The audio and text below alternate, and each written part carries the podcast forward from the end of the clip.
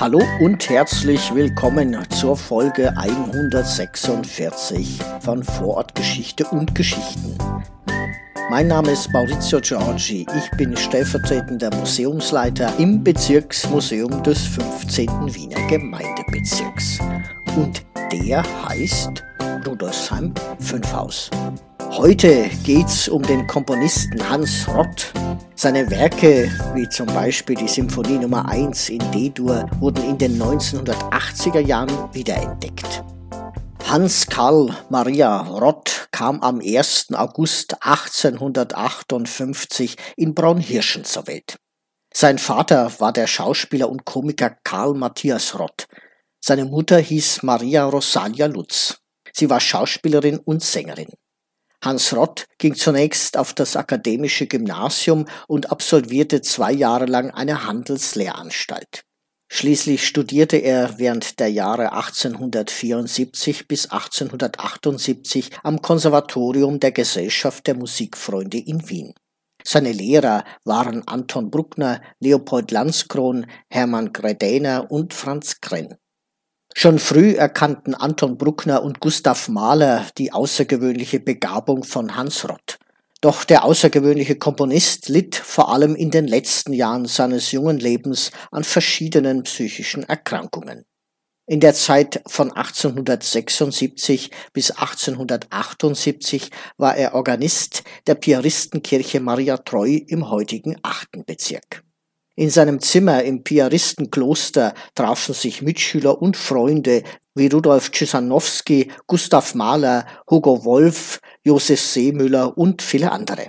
Im Jahr 1876, mit gerade einmal 18 Jahren, wurde er Vollweise. Vergeblich bewarb er sich um eine Anstellung als Organist in St. Florian und Klosterneuburg. Auch die Michaela- und die Votivkirche lehnten ab. Anton Bruckner stellte Empfehlungsschreiben aus, eines ist aus dem Nachlass von Hans Roth erhalten. Darin heißt es.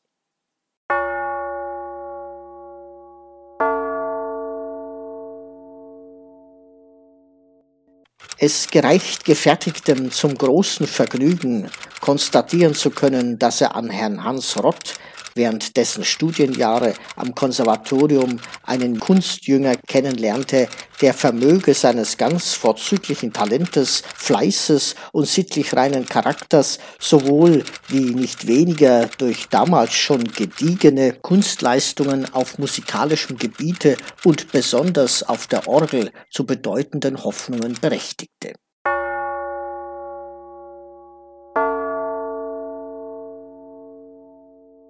Es half nichts. Hans Rott musste daher Privatmusik unterrichten und lebte außerdem von Zuwendungen seiner Freunde. Im Juli 1878 absolvierte Hans Rott am Konservatorium der Gesellschaft der Musikfreunde seine Abschlussprüfung. Als der erste Satz der Symphonie Nummer 1 in E-Dur endete, lachten die Prüfer höhnisch. Daraufhin stand sein Lehrer Anton Bruckner auf und entgegnete. Lachen Sie nicht, meine Herren. Von dem Manne werden Sie noch Großes hören. Im September 1880 bewarb sich Hans Rott für ein Staatsstipendium.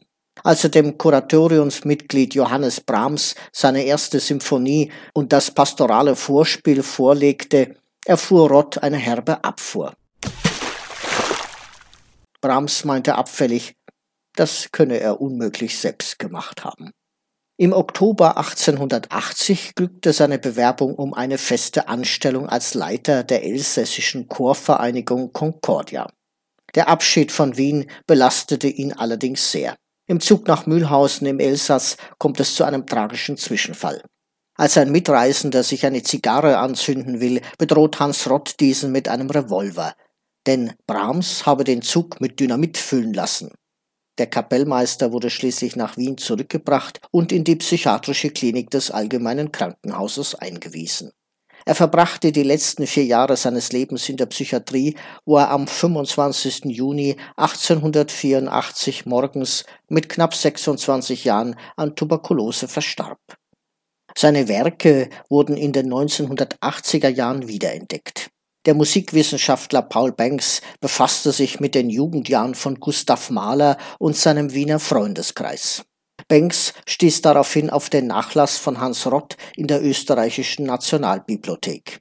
Über die Symphonie Nummer 1 in D-Dur schrieb Gustav Mahler an seine Vertraute und Musikerin Nathalie Bauer-Lechner.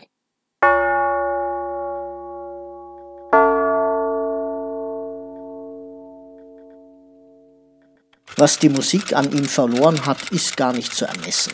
Zu solchem Fluge erhebt sich sein Genius schon in dieser ersten Symphonie, die er als 20-jähriger Jüngling schrieb und die ihn, es ist nicht zu viel gesagt, zum Begründer der neuen Symphonie macht, wie ich sie verstehe. Allerdings ist das, was er wollte, noch nicht ganz erreicht. Es ist, wie wenn einer zu weitestem Wurfe ausholt und noch ungeschickt nicht völlig ans Ziel hintrifft. Doch ich weiß, wohin er zielt. Ja, er ist meinem Eigensten so verwandt, dass er und ich mir wie zwei Früchte von demselben Baum erscheinen, die derselbe Boden gezeugt, die gleiche Luft genährt hat. An ihm hätte ich unendlich viel haben können, und vielleicht hätten wir zwei zusammen den Inhalt dieser neuen Zeit, die für die Musik anbrach, einigermaßen erschöpft.